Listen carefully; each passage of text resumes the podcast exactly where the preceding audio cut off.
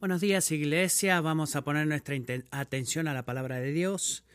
El pasaje de hoy es de Hechos capítulo 2 versículos 42 al 47. Y se dedicaban continuamente a las enseñanzas de los apóstoles, a la comunión, a la comunión, perdón, al partimiento del pan y a la oración.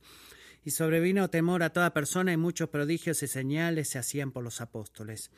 Todos los que habían creído estaban juntos y tenían todas las cosas en común.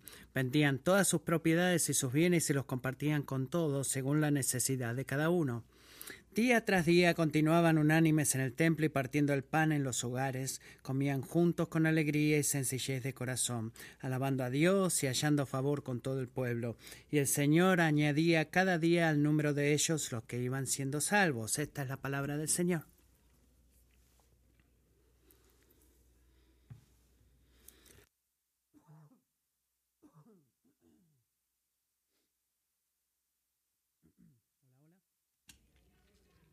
Bueno, buenos días Iglesia. Feliz año nuevo para ustedes. Oro y espero que ustedes puedan ver en el 2019 las muchas maneras en las cuales Dios ha sido fiel con ustedes y eso les dé fe y valor para el año 2020.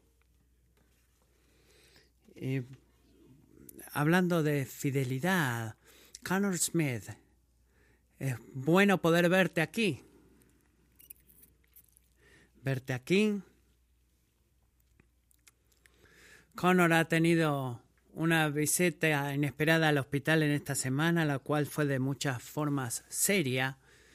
Y su padre me contó que los, los, los doctores lo llaman a él el, el, que rompe las reglas, no porque rompió las reglas del hospital, sino que su condición médica cambió tan significativamente que no lo podían explicar y por ese motivo damos gracias a Dios. Amén. Y, los invito, si no están ahí, abran sus Biblias en Hechos capítulo 2. Y este, hemos estado hablando de una serie llamada El Domingo Importa. Y en esa serie hemos estado explorando dos preguntas. La primera, ¿por qué la asamblea o la reunión semanal de los cristianos importa tanto? ¿Por qué es importante? y por qué es importante para Dios. Y la segunda pregunta es, ¿qué es lo que Dios quiere que hagamos cuando nos reunimos? ¿Importa eso?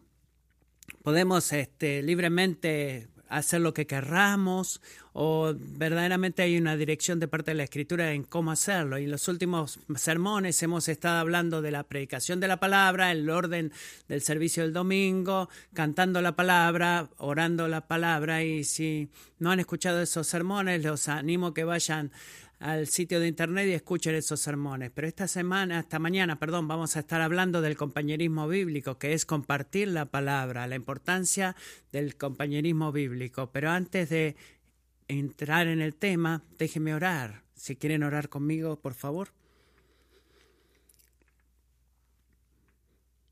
Bueno, Padre, hacemos una pausa ahora para reconocer quién tú eres que tú eres Dios soberano, tú eres maravilloso, increíblemente grande, que mientras dormíamos anoche tú no lo hiciste, tú seguiste, cuidándonos y continúas cuidándonos, observándonos. Eh, Padre, reconocemos ahora que tú estás aquí con nosotros y que tú eres un Dios que habla. Y Padre, es el deseo de nuestros corazones escuchar de ti. Así que con ese fin pido que tú tomes mis labios y hables a través de ellos, que tomes nuestras mentes y pienses a través de ellas, que tomes nuestros corazones y enciéndelos por amor por ti mismo, por amor a ti, perdón. Tome nuestra voluntad y moldéala y tuércela y hazla tu propia voluntad para tu gloria y tu honor. Pedimos en el nombre de Jesús todo esto. Amén. Bueno, Stephanie leyó en Hechos capítulo 2, hemos leído que mientras la iglesia se reunía pasaban cosas increíbles en ese lugar. Había señales, maravillas, milagros. Y en todo eso también había prácticas comunes que regularmente hacían, reunirse, vender sus posesiones, compartirlas, compartir comidas juntos en sus hogares, pero también había cosas específicas que ellos se, eh, eh, se volvieron devotos a eso. En Hechos capítulo 2, 42 leemos que se dedicaban continuamente a las enseñanzas de los apóstoles. La enseñanza de los apóstoles se, se convertiría en la escritura del Nuevo Testamento. Se dedicaban al partimiento del pan, que es una referencia también como comidas a como la cena del Señor que vamos a celebrar más tarde. Se, eh, se entregaron ellos o dedicaron ellos a la oración y también se dedicaron al compañerismo, a la comunión entre los creyentes. Dijeron que los cristianos primitivos estaban dedicados y eran devotos al compañerismo y quizás podamos ver y entender que la devoción en el estudio de la palabra, la devoción en la oración, la devoción en los sacramentos. Pero ¿por qué ser devotos?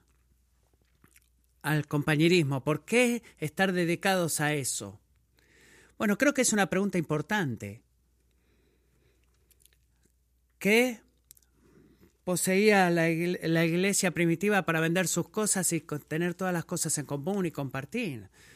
Bueno, no se preocupen, no estoy sugiriendo que vayamos y vendamos nuestras posesiones y compartamos todas las cosas en común. No, tengo muchas cosas que hay en mi garage que serían una distracción, solo una distracción para mí y serían para ustedes. Pero ¿por qué es que ellos se daban, eh, estaban tan entregados a reunirse unos con otros? Bueno, de la escritura vamos a ver que los cristianos primitivos se entregaban ellos mismos a la, al compañerismo, no porque amaran la comunidad, no porque estaba, era un efecto, un, método efectivo para que la iglesia crezca, no para, porque fuera conveniente o de mayor entretenimiento, no porque era financieramente bueno, sino que en realidad era un sacrificio para ellos en cuanto a las finanzas. Pero los cristianos estaban dedicados al compañerismo porque era un significado de la gracia, la cual experimentaban la presencia de Dios y la presencia de Dios venía para ayudarlos, para ayudarles a amarse unos a otros, para ayudarles a servirse unos a otros,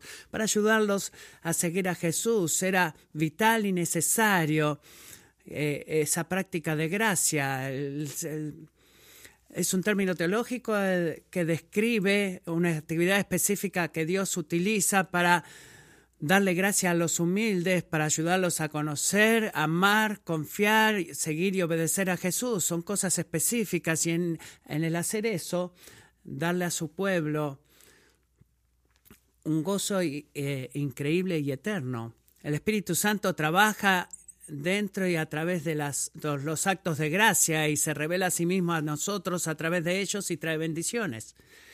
Creo que eso es muy importante que lo entendamos, ¿no lo creen? Lo resumo de esta manera.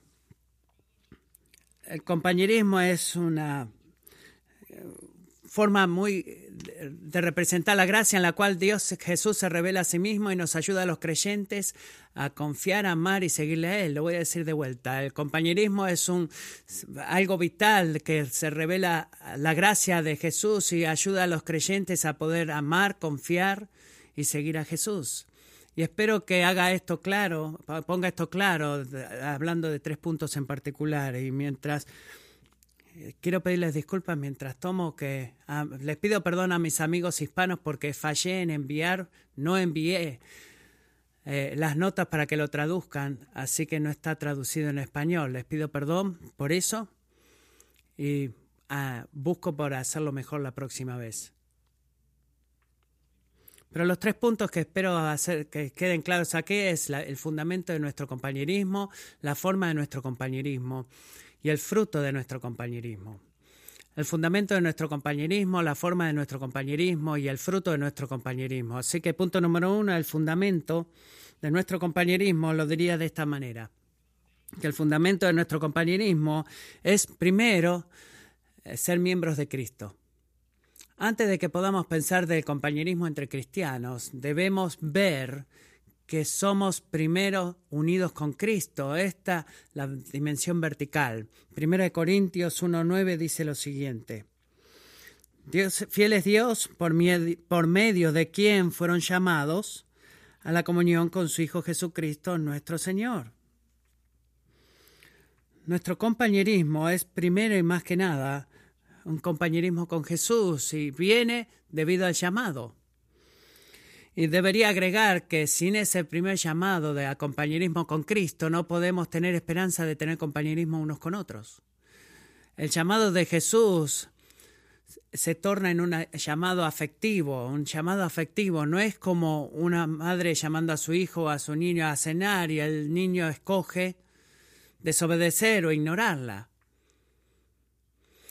El llamado de Jesús a sí mismo, de llamarnos a sí mismo, es un llamado como el llamado a Lázaro, al cual le dijo a Lázaro, Lázaro, sal, sal fuera, y le dio a él vida, y le dio a él fe.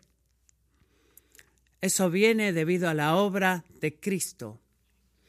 Jesús habló la palabra vida, viva, ven, sal fuera, y Lázaro salió. Y es interesante porque si tú eres un creyente aquí en esta mañana, en algún punto de tu historia, lo que sucedió fue que el Dios del universo vino a ti y dijo, sal fuera, ten vida. El Dios del universo vino a nosotros y habló a nosotros vida. Esas son buenas noticias, esas son noticias increíbles. Jesús hizo eso con Lázaro y ha hecho eso con nosotros, pero nuestro compañerismo es primero y más que nada y principalmente con Cristo. En Hechos 2, si tenemos tiempo, podremos ver algunas de las historias que han sucedido, versículos 1 al 41. Es una descripción poderosa de Pentecostés y lo que está sucediendo acá es que el Espíritu Santo está trabajando, moviéndose entre los cristianos, moviéndose en el área, porque verdaderamente dio vuelta todo lo que era la religión judía, cambió el mundo religioso con actos, señales y maravillas y algo estaba sucediendo acá en Judea y la gente se dio cuenta de eso. Y así que comenzó una nueva era que es la era de la iglesia. ¿Se imaginan por primera vez, por la primera vez, aquellos que tenían el favor de Dios y aquellos que estaban entrando al reino no eran aquellos que nacieron judíos? No aquellos que cumplieron la ley, no aquellos que fueron circuncidados, sino que aquellos que entraron al reino son aquellos a los cuales Jesús los llamó a sí mismo, aquellos a los cuales les dio la fe, aquellos a los cuales se arrepintieron de sus pecados. Estos cristianos estaban maravillados con esta gracia. Sus vidas fueron cambiadas. Estaban en una relación por primera vez con el Dios vivo, el creador del universo. Y había un sello sobre ellos. Conocían el gozo de tener todos sus pecados perdonados. Hay mayor gozo que ese. La iglesia primitiva estaba viva cuando Jesús los selló con su relación con el Señor y sus reuniones y compañerismos reflejaban eso.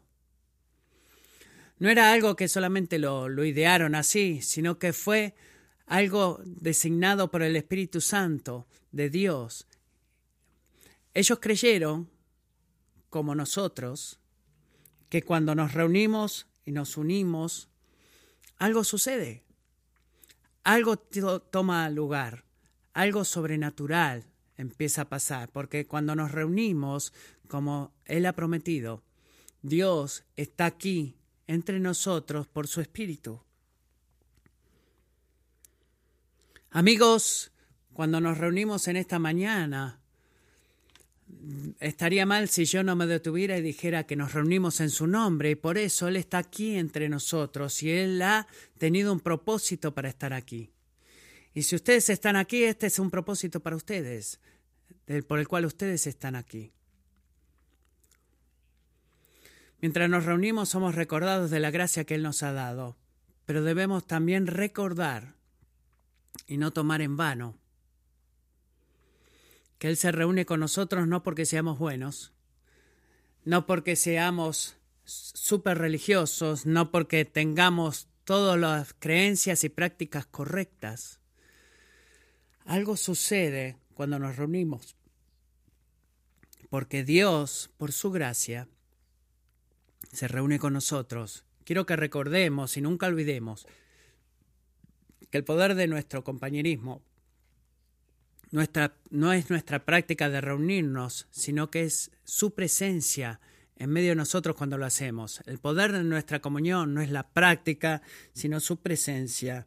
Pero ni mientras nos reunimos, hacemos lugar para Él. Está completamente lleno. Por eso, necesitamos priorizar, como hicieron los cristianos primitivos, que, fueron, eh, que estaban maravillados y, sellados por el poder del Espíritu, pero no debemos eh, olvidar que el primer botón de nuestra camisa es la presencia de Dios acá con nosotros. Los cristianos primitivos estaban confiando en la verdad de que sus pecados habían sido perdonados, que tenían una relación con el Dios vivo y había un gozo que los abrumaba y los superaba. Y me pregunto y quiero preguntar, y me, quiero preguntar, sí, lo que tú escuchas o que tú estás aquí en esta mañana, ¿es esa tu experiencia de maravilla, de asombro? ¿Tú conoces el gozo de tus pecados siendo perdonados? No estoy hablando del conocimiento en tu mente, sino te pregunto, ¿estás experimentando gozo? ¿Estás maravillado, de que tu pecado ha sido perdonado? ¿No te atrapa eso? ¿No estás emocionado que estás en una relación con Dios? Para algunos que están aquí, querría hacerles las preguntas. ¿Estás seguro que si murieras esta noche vas a ir a estar con el Señor? El, participar en un servicio dominical no, no, no, garantiza eso que estamos en una relación con Dios. Es como el que estar sentado en un garage eh, significa que tengas un auto. No, toma más que ello. Una relación con Dios y la comunión con Él comienza con la obra regenerativa de Dios, abriendo nuestros ojos, dándonos la verdad de quién es Jesús, de que Él es el Mesías, el Hijo de Dios. Si tú estás aquí y esa no es tu experiencia, estoy aquí para decirte que puede serla. Tú puedes conocer al Dios del universo de manera personal. Tú puedes experimentar el gozo de que todos tus pecados sean perdonados. Y si tú estás aquí y tú sabes eso en tu mente, tienes ese conocimiento intelectual, tú puedes ser refrescado en tu gozo y oro que eso suceda, pero también todos debemos venir a la fe, debemos venir a Él, debemos confiar en Él. El fundamento de la comunión cristiana comienza primero con una relación con Jesús y Él hace que nosotros seamos miembros de Él mismo. Él nos hace miembros del mismo. Segundo, cuando somos miembros de Cristo debemos ver que Él nos hace miembros unos de los otros. Romanos 12, 4 y 5, 5 y 6 dice, así nosotros, que somos muchos, somos un cuerpo en Cristo individualmente miembros los unos de los otros. Pero teniendo diferentes dones según la gracia que nos ha sido dada, usémosla usémoslos, perdón. Efesios 4:25 dice lo siguiente, somos miembros los unos de los otros. Dietrich Bonhoeffer lo dice así, la hermandad cristiana es una realidad creada por Dios a través de Cristo, no es un ideal a ser alcanzado. Como cristianos debemos ver que no somos solo miembros de una sociedad secular, no somos miembros simplemente de un club de salud o una organización individual que se une para que se junta para tener una vida americana mejor, como el gimnasio cuando vamos a fortalecer nuestros cuerpos, no. Es parte del, cuerpo sagrado y vivo en el cual Dios, el Dios del universo, se, hace, se da a conocer y cumple sus propósitos en la tierra. ¿No es eso emocionante? Qué privilegio poder ser parte del cuerpo de Cristo, ¿verdad? Y esto es algo no que nosotros hagamos, sino que es algo que ha sido hecho en nosotros cuando tenemos fe en Cristo al cual respondemos. Nuestro llamado a seguir a Jesús es, un llamado comisionado para ser miembro de su cuerpo y ser miembro con otros cristianos. Es un llamado a la comunión. Si conocen la palabra comunión, del punto de griego es koinonía, habla de compañerismo, de compartir, de comunión. y no todos como cristianos estaremos en el mismo nivel de, amistad o de cercanía dentro de la iglesia, eso es imposible, pero como cristianos tenemos juntos una unión espiritual. Por eso nos necesitamos unos a otros. Somos miembros los unos de los otros. Otra parte de la escritura, Pablo habla de yo no puedo decirle a la pierna no te necesito, ni la mano puedo decirle al brazo no te necesito. Somos miembros unos del otro y necesitamos unos al otro. Somos llamados para cuidarnos unos a otros. Así que el resumen del punto número uno es que el fundamento de la comunión cristiana es la obra salvadora de Cristo y luego la devoción a la comunión. Esas son las palabras correctas. La próxima pregunta es, ¿cómo debe verse el compañerismo? ¿Qué es lo que debemos hacer cuando nos reunimos? Así que el punto número dos, la forma de nuestra comunión. Y lo diría de esta forma, la forma de nuestra comunión es una demostración del cuidado de Cristo. La forma de nuestra comunión es una demostración del cuidado de Cristo y estamos interactuando unos con otros. Hay al menos tres áreas en las cuales la escritura habla, de las cuales la escritura habla, que incluye la actitud, el hablar y la iniciativa, la actitud, el hablar y la iniciativa. Y esto es verdaderamente el mirar la dimensión horizontal de la relación y les pido que vayamos a Efesios capítulo 4.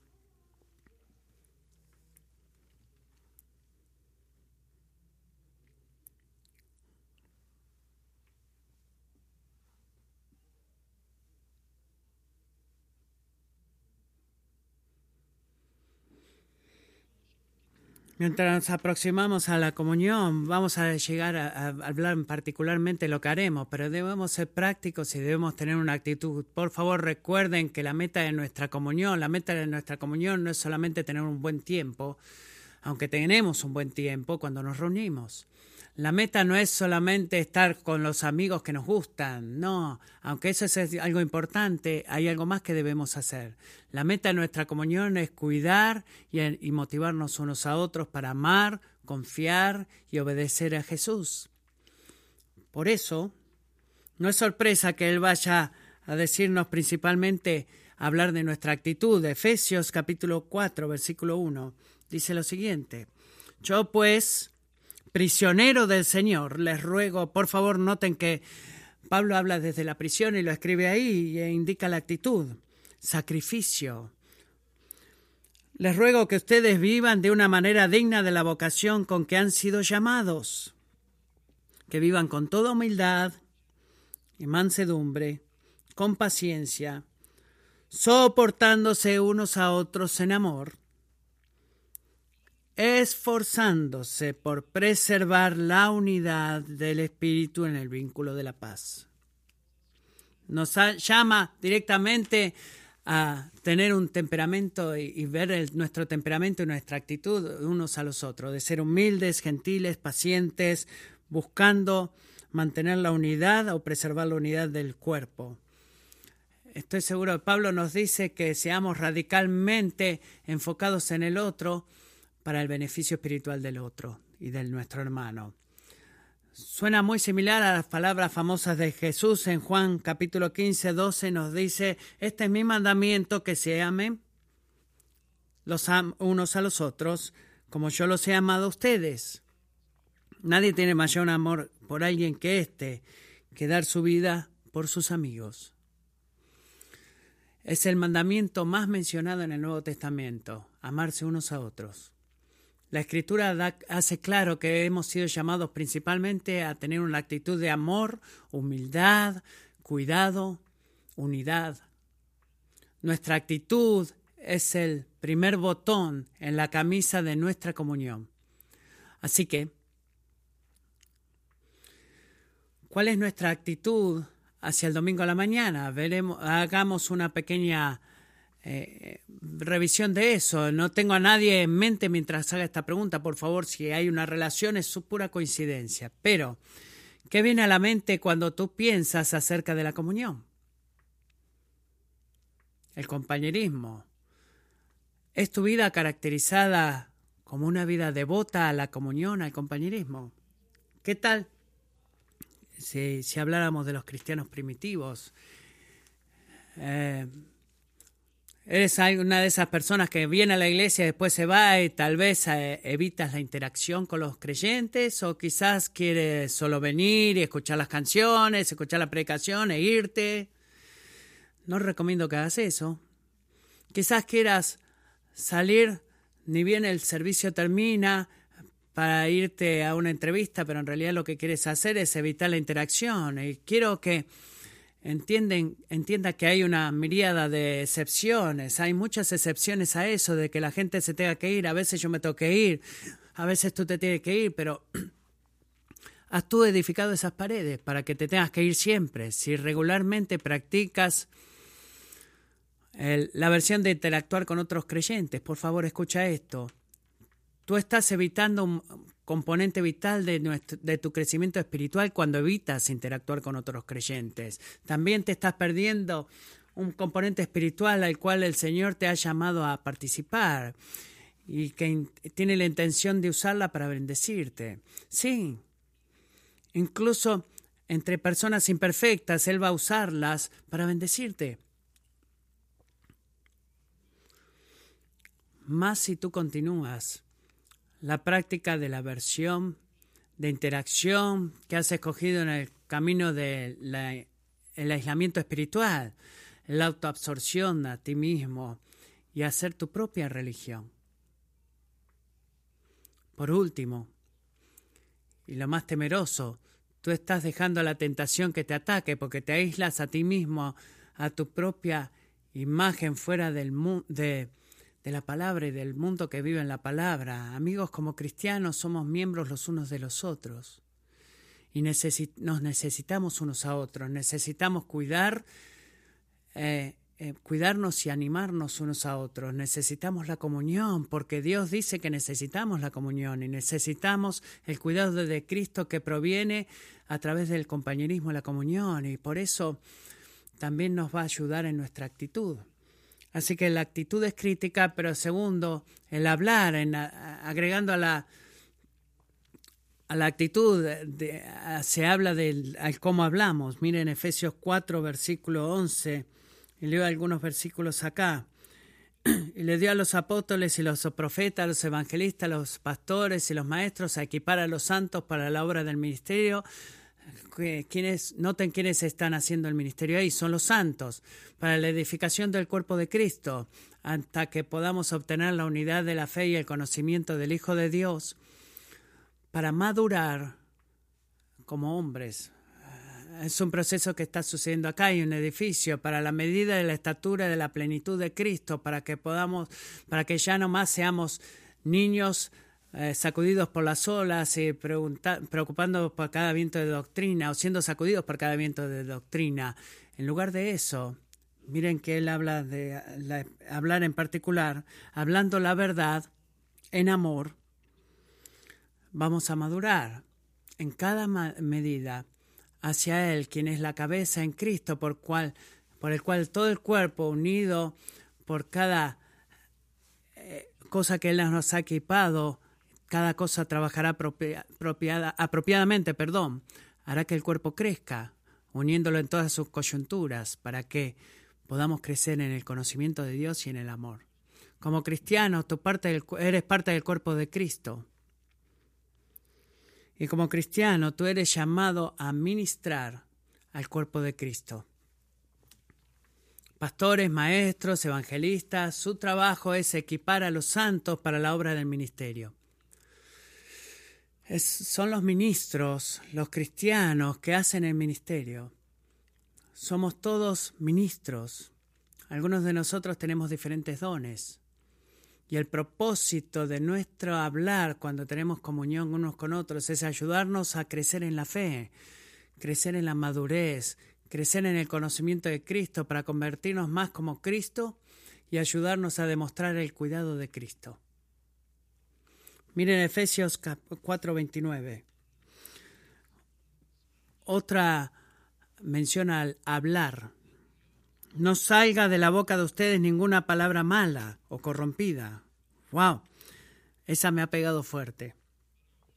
Sino solo la que sea buena para edificación, según la necesidad del momento, para que imparta, miren esas próximas palabras, para que imparta gracia a los que escuchan. Tus palabras dan gracia a los demás, no que tú eres de alguna forma el repositorio de la, de gracia, sino como miembro del cuerpo de Cristo, tú debes hablar palabras de gracia. Y una de las formas en las que puedes hacer eso es a través de la forma en que hablas y, debemos tener cuidado de lo que hablamos. Y, y, Él nos dice, mira lo que tú dices. ¿Cuántas veces hemos escuchado esas palabras, verdad? Tienes la habilidad de poder derribar y desanimar a alguien con tus palabras. Pero increíblemente, tú también tienes la habilidad de comunicar gracia. Y a través de tu palabra, cuando tú das gracia, tú estás animando a la gente a seguir a Jesús. Y mientras lo hacen, Él recibe la gloria, Jesús. Nadie que esté acá, que sea un creyente, en este cuarto, está que no tenga una historia con de alguien que le ha ayudado a través de las palabras que habló. Hay algunas, de alguna manera, algunas palabras te motivan a ti, te animan a seguir a Jesús. Y tengo todo un montón de historias para mí mismo que no voy a contarles a todas, todas esas historias, pero yo no estaría acá si no fuera por la comunión y la motivación y las palabras de ánimo a través de las palabras de muchos hombres y mujeres que me hablaron de mi matrimonio, de mis hijos, de la crianza de los hijos, de la finanza, de mi fe en Dios, acerca de mi matrimonio, de ser un mejor esposo. Hay un tema ahí. Acerca de confiar en Dios cuando duele, de saber que Él está ahí cuando no lo veo, de, decidirle, decidirme por Él cuando no lo quiero hacer y la lista continúa y podría estar toda la mañana y leo la escritura y está ahí, sé que está ahí, pero cuando alguien me habla acerca de esa escritura, es su devoción a Cristo, su fe en Cristo, su explicación de su amor por Cristo que, me que afecta mi devoción, que afecta el cómo yo sigo a Cristo. Le dije a Erika que no iba a compartir esto porque no lo tenía en mente, pero bueno, eh, solía trabajar en Staples, no voy a darle los detalles de eso, pero había tiempos en cuando yo estaba en Staples trabajando y era un trabajo, tenía más de un trabajo ahí. Y Eric venía acá y quizás venía a comprar cosas él. Y como empleado tú tienes que ayudar a los clientes, así que podía pasar tiempo con Eric. Pero regularmente Eric estaba comandado a venir a compartir algo acerca de la fe, de por qué hacemos lo que hacemos, por qué vivimos la forma en que vivimos, cuál es nuestra recompensa real, cuál es nuestra meta, no porque yo lo pidiera, no porque él estaba predicándome, sino porque él estaba compartiendo lo que había en su corazón. Y salía de esas reuniones regularmente y decía, Señor, no estoy aquí esta noche para ganar el dinero, sino que vine acá porque te necesitaba recibir esa palabra de motivación. Dios usaba a un hermano en particular. Y eso sucedía vez tras vez y vez tras vez, una y otra vez, otra vez. Les digo, nos necesitamos unos a otros. Eh, la forma en que hablamos es una llave principal. Lo tercero es la iniciativa. Cuando Vayamos a Hebreos capítulo 10, Hebreos capítulo 10, que nos habla de la iniciativa. ¿Saben lo que vamos a hacer? Creo que vamos a hacer una pausa de esto. Hebreos 10, 24, 25 dice lo siguiente. Consideremos cómo estimularnos unos a otros al amor y a las buenas obras, no dejando de congregarnos como algunos tienen por costumbre. Este es el hábito de algunos sino exhortándonos unos a otros y mucho más al ver que el día se acerca. Ese día se acerca. Amigos, en nuestra comunión somos llamados a considerar, llamados a pensar y a meditar en cómo podemos ayudar a nuestros hermanos y hermanas a servir a Jesús. Luego de considerarlo, no es donde nos detenemos, debemos actuar al respecto, debemos reunirnos con Él, debemos motivarlo, pero lo primero que hacemos es considerar, considerar. ¿Cuál fue la última vez que tú has considerado o has pensado cómo puedo ayudar a mi hermano o hermana a poner tiempo mental en esa persona? Hemos sido llamados también a actuar y el, solo pensar en algo y no actuar al respecto lo convierte en solo una idea. Hemos sido llamados a actuar. La Biblia nos dice, hazlo, anímense unos a otros, hemos llamados a tomar la iniciativa. Hebreos 10 habla acerca de motivar a la gente a seguir a Jesús, el llamado de la comunión cristiana es un llamado a actuar. No solamente pensar al respecto, sino a actuar. Es un llamado a reunirnos unos con otros. Es un llamado a tomar la iniciativa. ¿Cuándo fue la última vez que tú tomaste un tiempo para ir a alguien y animarlo en su caminar con Cristo? Animarlo a usar su fe para confiar en Cristo. Usar sus dones para servir a Jesús. ¿Cuándo fue la última vez que tú has sacudido a alguien? Y el llamado a la comunión es un llamado a recordarnos unos a otros que no vivimos principalmente para el día de hoy, vivimos para aquel día, aquel día cuando le veamos a Cristo cara a cara y mientras nos enfocamos en ese día, existe un gozo que sobreviene y un, y un, alivio que viene cuando nuestro enfoque está en ese día que se acerca, porque vivimos para ese día. Si vivimos para ese día, no necesitaremos su ayuda para vivir en este día. Así que, ¿cómo hacemos esto de manera práctica? ¿Cómo prácticamente tú puedes practicar la comunión? ¿Cómo puedes participar en el compañerismo?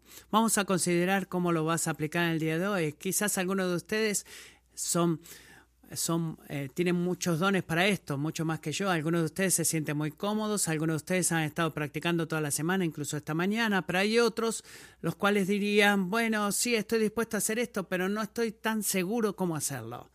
Así que déjame, déjame darte algunas sugerencias pastorales prácticas. Yo les llamaría estas los ABC del compañerismo comunión bíblica. A. Pregunta. Muy simple. Pregúntale a la gente cómo están. Créaslo o no, eh, puede ser una pregunta muy poderosa. ¿Cómo estás? Y desafortunadamente, o bueno, en realidad afortunadamente, tengo muchos hermanos que me van a decir a mí como mi líder de comunidad, ¿cómo estás? Y yo le daría alguna respuesta y él me diría, bueno, gracias. ¿Cómo estás? Me vuelve a preguntar. La misma pregunta con significado diferente. Es una buena pregunta. Eh, ellos están yendo atrás de algo. Pregunta. El otro día estaba con un grupo de hombres en un desayuno y uno de las personas ahí preguntó simplemente esta pregunta. ¿Cuáles son algunas de las lecciones que has visto que Dios te ha enseñado el año pasado? La respuesta a eso escuché, lo que escuché fue tan motivador. La primera pregunta es la primer punto, el punto A es pregunta, el segundo es trae. Algunos de nosotros somos buenos consejeros, algunos de nosotros somos buenos maestros, algunos de nosotros somos buenos financistas o administradores, no somos llamados a ser eh, consejeros profesionales o teólogos profesionales los unos con nosotros. No tenemos que ser eso. Lo que tenemos que traer es nuestra fe, que, que Jesús perdón, me ha ayudado y tú eres parte de su cuerpo y Él te ayudará a ti también. Y voy a creer que Dios hará eso en tu vida. Y Dios lo hará. Algo sucede cuando nosotros lanzamos a Cristo eh, o traemos a Cristo dentro de una conversación, porque es que Él aparece y es ahí donde todo cambia. Trae tu don, trae tu regalo. La iglesia primitiva traían todas sus posesiones y se reunían. No vamos a vender nuestras posesiones, pero vamos a traer lo que Él nos ha mandado a traer y vamos a traerlo y usarlo. Y tercero, comunica el cuidado de Cristo. Cada situación será diferente, pero el cuidado de Cristo se va a ver diferente. Quizás signifique que tú escuches Quizás signifique que tú compartas lo que Dios ha hecho contigo, quizás compartas la escritura o una oración, quizás tengas que hacer algo práctico, compartir algo práctico, pero comunica el, cuidado de Cristo. Déjame darle una mano para poder aplicar el ABC. Esto viene de David Palacy.